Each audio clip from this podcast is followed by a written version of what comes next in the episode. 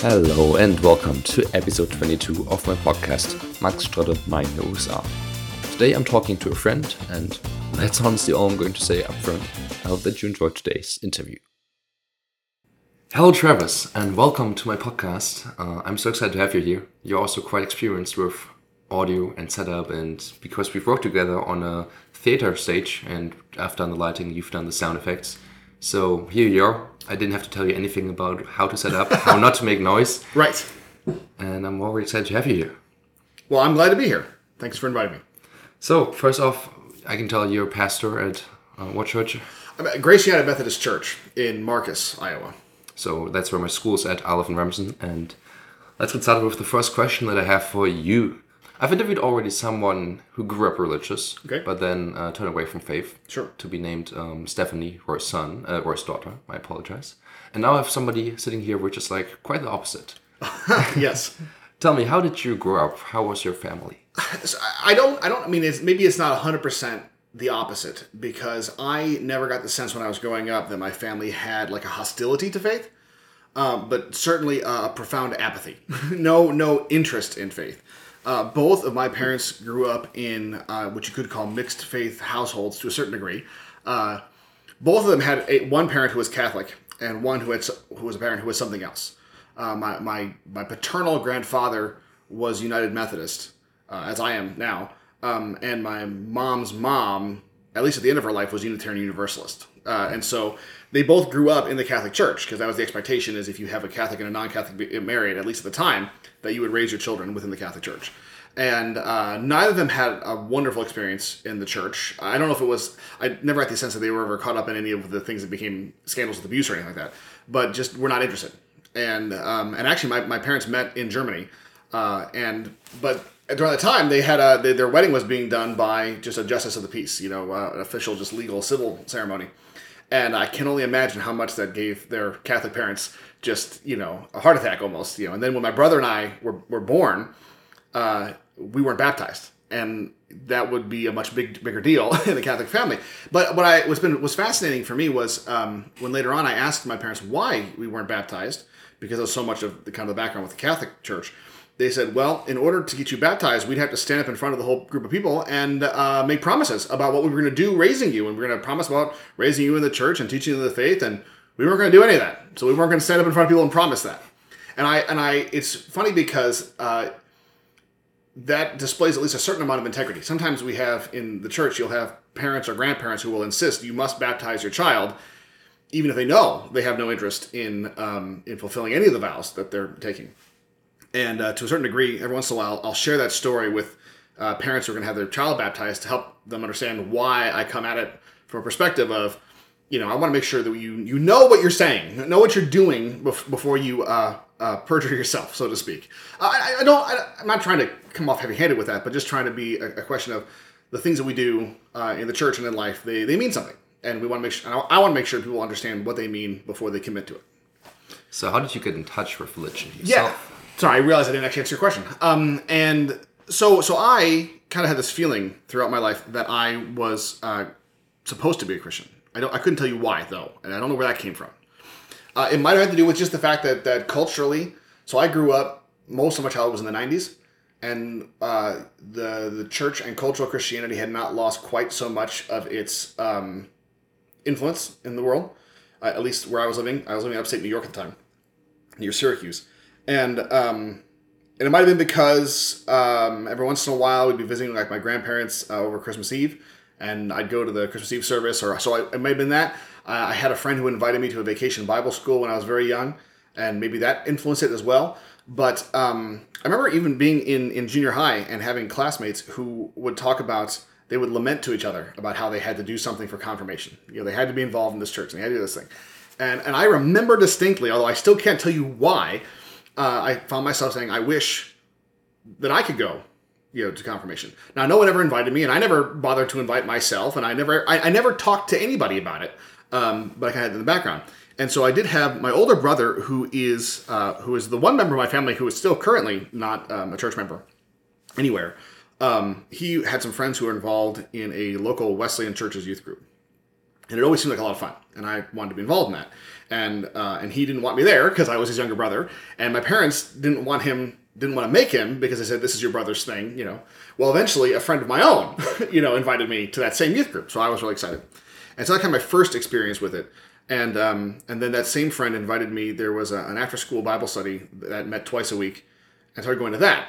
And uh, it was kind of funny because what ended up happening, actually being involved in a church, was one Sunday morning I woke up and I was I hadn't I slept in because I wasn't going to church anywhere, and um, my mom told me when I came down for breakfast that uh, that this friend of ours had just gotten baptized and they were going to have a reception for him at this person's house.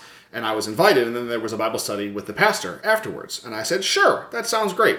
They neglected to tell me there was like a two hour gap between those two things. And I had no transportation. So I, I took a nap on their hammock in the meantime. And while we went to the, uh, the Bible said with the pastor, while I was there, they said, Travis, you should, you should stay because uh, right after this is the, the youth group, the high school youth group. I said, oh, great. I got to that, and they said, Travis, you play guitar. We have a youth praise band that plays, which was really uh, a generous terminology for what it was. But uh, and and we practiced right after our high school youth group. So one one morning, one Sunday morning, I got up having zero expectations with church at all. And the next Sunday, I woke up and I attended the first service of our church. I helped play music at the second service, and then went to Sunday school, and then had a gap, and then I came back for Bible study and youth group and praise night practice. So I kind of went from nothing to kind of all in at once. So that's, that's kind of how it all started and, and kind of kept running from there. So when did you read for your first Bible? Yes. So reading the Bible um, is a thing that I always knew I was supposed to do. and I was very, very, very bad at it uh, for quite some time. And uh, I remember distinctly, I was in the, the, the, basement of this Wesleyan church that I mentioned. And, um, and every time the pastor would direct us to a part of the Bible, I would I'd have to look it up from scratch. I have to, you know, I couldn't I had no ability to retain the barest information. I didn't know what the difference between the Old Testament and the New Testament was. I couldn't have found anything for you. I always had to look it up absolutely from scratch every time. No matter how many times we went back to the book of Romans, I could not retain where it was, even in general terms. And so I actually said out loud, I said, I am the worst Bible navigator ever. And uh, that continued for some time and I wasn't until I was I was in college.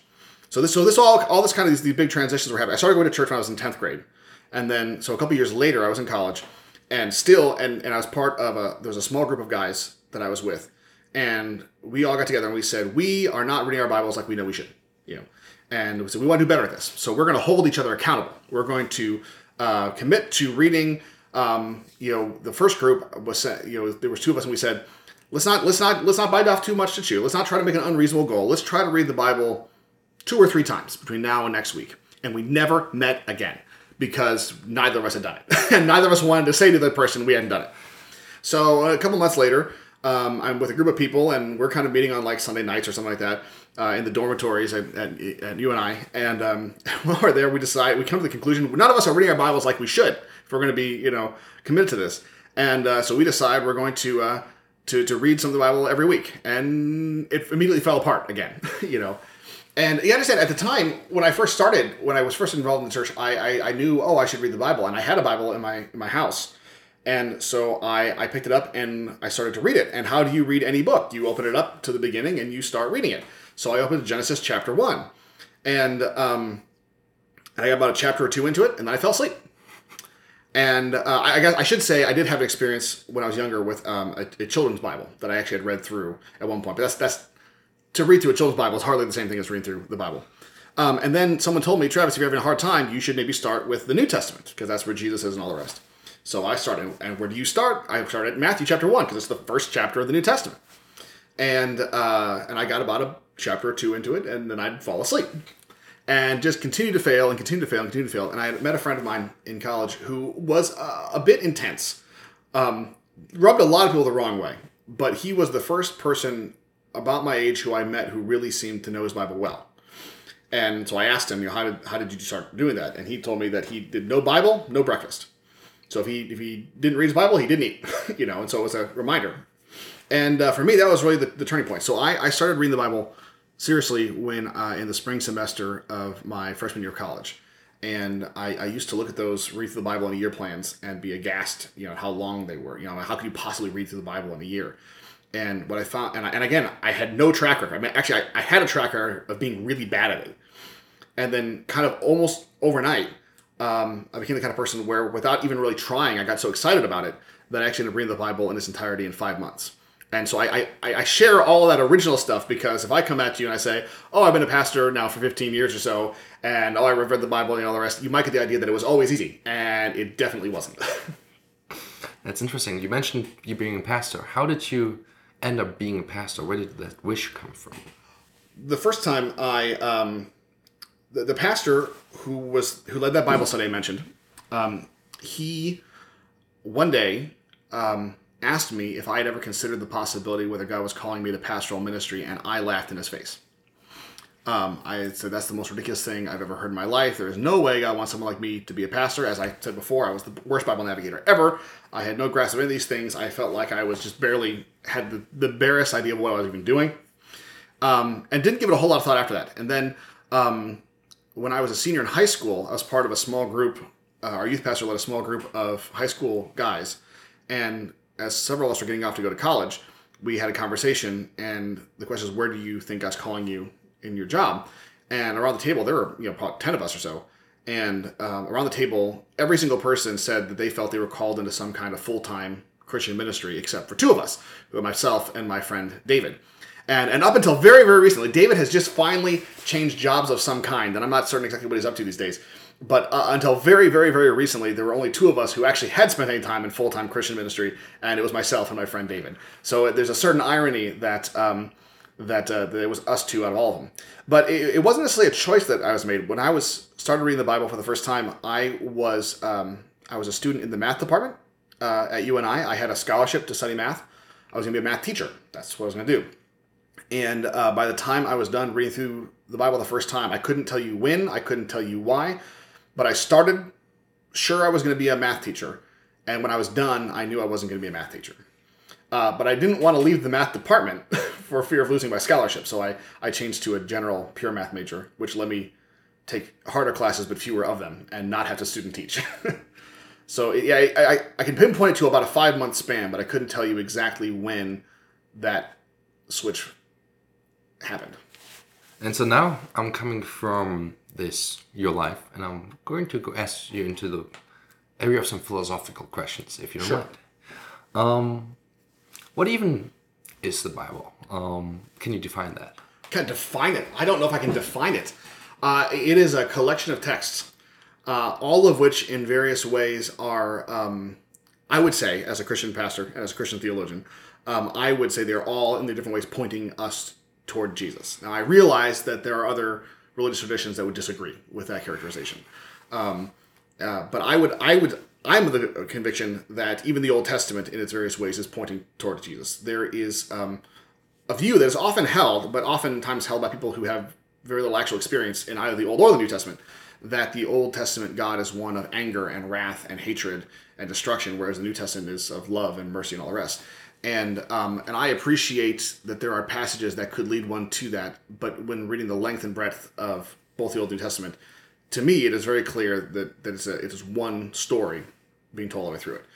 Um, so I I have heard it said, you know, sometimes you might say that that the term, one of the terms used in the Bible to describe Jesus is the Word of God. And we often will hear people talk about the Bible as being the Word of God. And so there's a temptation, I think, sometimes to say that the Bible is Jesus in book form. But um, I would argue that it's really more of John the Baptist in book form. That it is not necessarily a text that contains truth within itself as, as ink on a page, but rather it is in all the various ways getting our attention so that it can point beyond itself to who Jesus is. Um, so I don't know if that's a definition, but that is how I would describe uh, the, the function of the Bible is to direct our attention to Jesus in its various capacities. That's an interesting question because I've had a debate with with, um, friend of Roy's, with a brother of Roy, and he was like saying as referring to the Bible as the truth, and this is you know not, not the account of God, but this mm. is God's word directly. What do you think of those two different views? Yeah, I mean, so I okay, I appreciate the fact. So th- let me, I can just bear witness to my own experience. I appreciate there are lots of people who disagree with me, and I'm not trying to pick a fight with them, although that may happen anyway. Um, my, my experience was I, and I think that the church sometimes causes problems for itself, in as much as um, we talk about the scripture as a text. We talk about and, and this actually has its roots in in the late 19th century. Well, okay, sorry. This is the kind of thing you get with me: is you ask a simple question and I have to give you a whole historical answer for it. Um, so you had um, the rise of critical science with people like Galileo and Newton and all those other things, which I still think is more complicated history than we usually tell. But um, as a result, you started having a narrative where people were being told, no, no, no, this is what the Bible says. You can't believe this other thing. Uh, only to a generation or so later say, oh, never mind, we were wrong. The Bible didn't say that in the first place. Uh, we were interpreting it wrong. Uh, which, which actually you would hope. You would hope that if someone's reading a text in one way and they discover that actually they were reading it in a narrow way, you would hope that they would uh, recognize that and change the way they view something. But um, so what ended up happening was you started having uh, scientific engagement in a variety of different ways and in various capacities, in a big way with Darwin's um, Origin of Species, you get a big challenge to various aspects of Christian faith. And it's interesting because today we talk about this idea of uh, that any notion of evolution is inherently against Christian faith. But at the time, the big reaction was not so much to the fact that evolution happens, but that Darwin's perspective says that God does not have an end game in play here. That it's not that there's not a goal. Because at the time, people would have said, okay, there's evolution. Great. God used evolution to create humanity. This is what God wants. That's it. The significance of Darwin's work that was so offensive at the time was to say there is no purpose involved. Um, it's what uh, Richard Dawkins would later call that you have God's a, God's a watchmaker. He's a blind watchmaker. You know, he doesn't. There's no plan in mind. Just happens. Um, so, but you have this uh, beginning idea of there's this war between what the scripture seems to be saying and what science seems to be saying. I say seems because there's been a lot of history since then, and I think that neither science nor uh, the mainstream of religion would agree with everything that was being said at the time. In any case, uh, this kind of fan, this flame got bigger and bigger until, in especially the late 19th century, you have what they call the, the fundamentalist modernist uh, controversy, uh, and there were some traditions where it was stronger than others. But you had this idea of this kind of a, a retreat, and there's there's more historical too. But the, the idea is there was this retreat from history uh, this idea of saying his, the more we read things historically, it seems like it's coming against uh, what we want to say as, as Christians. I, I'm going to say seems because I think that subsequent archaeological investigation has actually done a lot to vindicate at least many aspects of, of you know Old Testament chronology. Not not 100, percent but a lot of it. Um, and so, but there's an attempt to say, let's get away from history because history keeps being a problem for us. So rather than saying that um, you know, we should we should study history. Rather, we're saying we're going to affirm what the Old Testament says about history or what the New Testament says about history, and we're going to hold that against challenges. And so, what that ended up having the effect of saying is we're going to look at this text as a text, and that's going to be it. And uh, the most obvious case, the strongest, is with the six days of creation. You know, when the Bible says there's six days of creation, does that mean six periods of time, or does it mean six 24 hour periods of time? And does that have implications for the age of the Earth? So, for example, if you have a, a young Earth creationist perspective, the Earth might only be six to 8,000 years old, uh, as opposed to what we find with certain findings of science are that the Earth is several billion years old. Um, if the text, as a text, has to be read in a particular way, then that's a problem uh, if there is some latitude for how we read the text. Now, I'll be clear about the fact that I'm not I'm not trying to say because I think that the the worry, the thing that I think a, a, very high sense of what the scripture means in a very literalistic literalistic way to say the six days are 100% six days with no room for uh, margin for wiggling there is because once we say the text says X but it means Y, I appreciate the fact that it feels like the floodgates become open and there's no restraining. But I want to highlight the fact that there are many, many places in the scripture that are overtly poetic, overtly meant to be taken in a non literal historical sense that we don't bat an eye about. You know, the Psalms, for example, are, are overtly poetry. Uh, there's many poetic sections in the, the, the writings of the prophets. So when I say that there's some space for the creation narrative to be taken in in um, as a metaphor or, or in some kind of symbolic poetic way, I don't mean to say that um, I don't like the creation narrative, therefore I read it this way. What I mean is, uh, I think there's good reason to say that the original writer, uh, traditionally assumed to be Moses, uh, was trying to make a point about who God is primarily, and not about what we would call you know the chronological cosmology of where did the earth come from. And i think there's a lot of rest in fact and, and to see it that way actually deals with some of the problems that otherwise would arise. Um, people outside who people want to be hostile to the Christian narrative of the creation often will point out the fact that light is created at the very beginning, but the sun, moon, and stars are not created until the fourth day. Um, and if that's if this idea this is where light comes from, that could be a problem.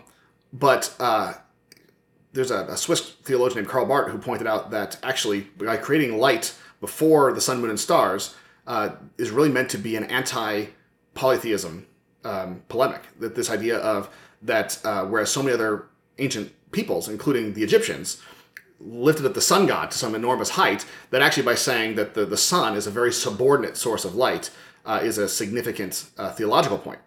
Um, and also, but what's also interesting about that is that if we allow ourselves to see it as more than just necessarily a 24 hour period of time, if you look at even the most secular antagonistic science perspective, uh, light actually does predate our sun and moon and earth and all the rest. So there's actually a way in which um, we could argue that so long as we don't get caught up in saying we must see things this way and only this way, that actually in many ways modern science has actually become much more consistent with what the scripture has said uh, than it ever had been in, in the past. I see you've opened out a bunch of buckets right there, there's a few that I'll come back to. Sure. but now, first of all, um, can you tell me a little bit about what you think about other world religions? Because Christianity is, I think, the majority of of believers are Christian, but it's not not the majority of the people of Earth are Christians. So, what do you think of other gods and other religions? How does that? First of all, I have to have the disclaimer of um, I don't know any other religion anywhere near as well as I know uh, the history and theology of Christianity. Uh, so I am hesitant to make too many strong opinions.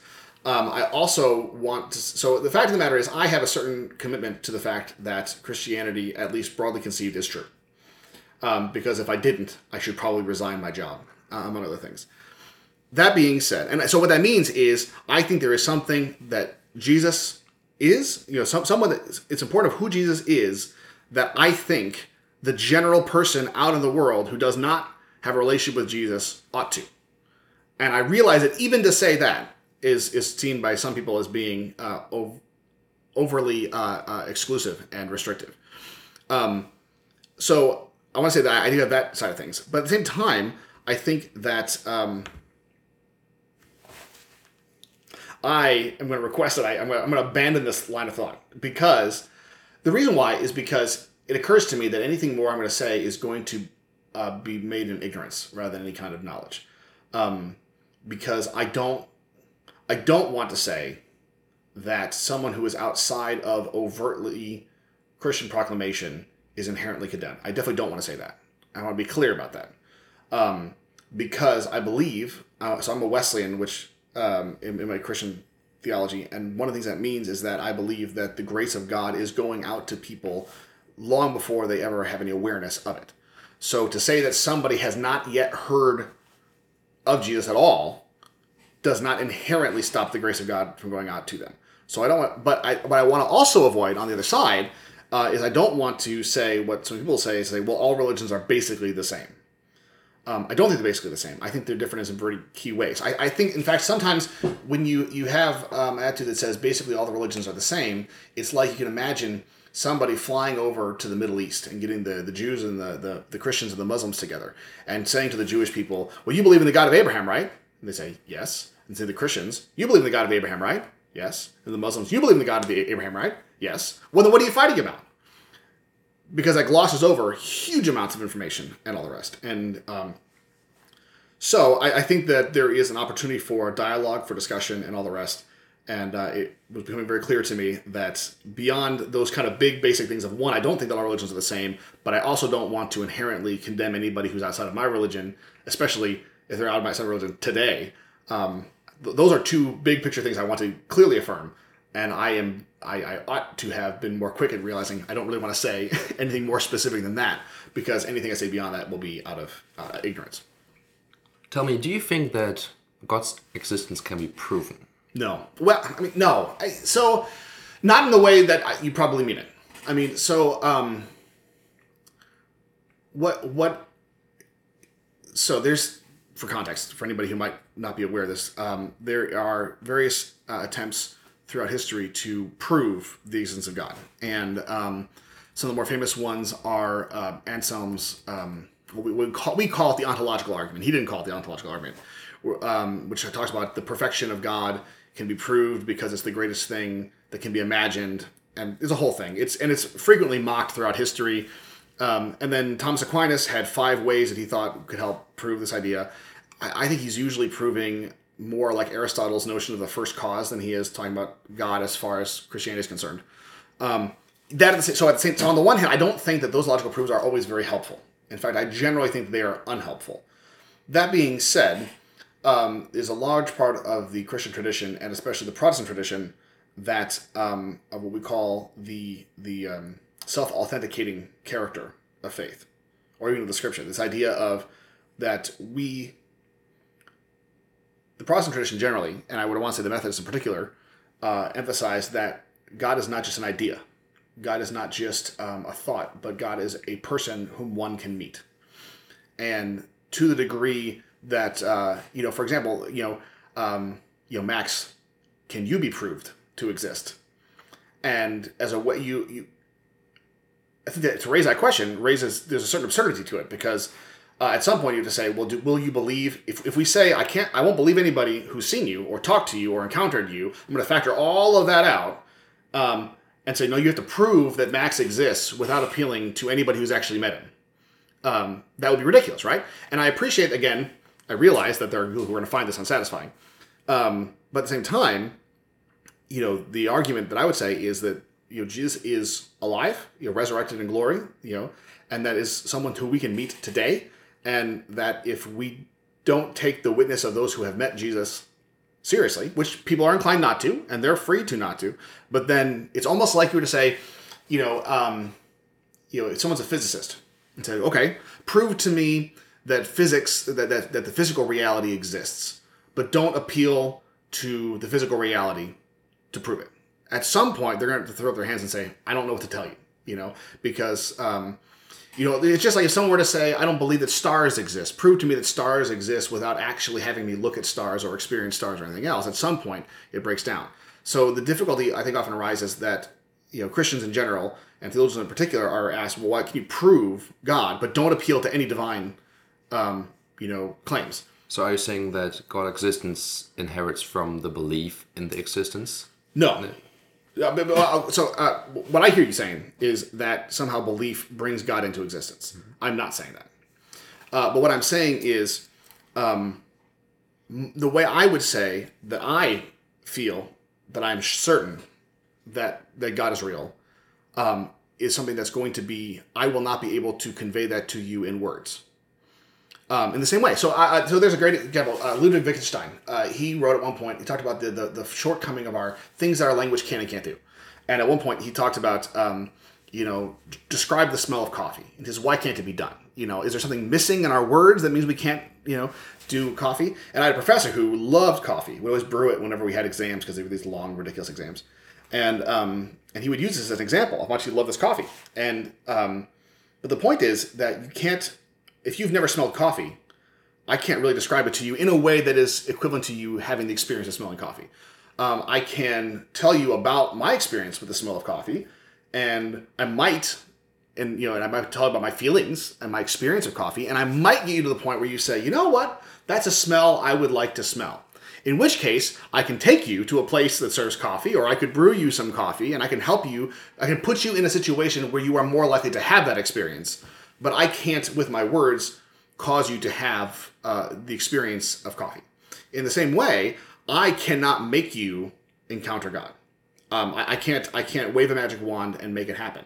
But uh, I can bear witness to my experience with God, and I can point out and I can give you some suggestions on these are some things you might be able to do that might put you in a good, better situation to encounter God.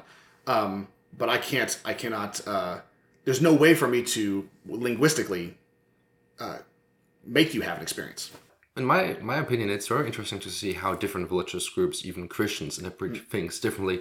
And you've mentioned Christianism, young Earth Christianism versus old Earth Christianism. And I just want to quote Isaiah 40, 22. I don't know if I said that correctly. Um, it is he who sits above the circle of earth, and its inhabitants are like grasshoppers. And so certain young earthers say that this is the proof that Earth is flat because it's a circle, and not a sphere.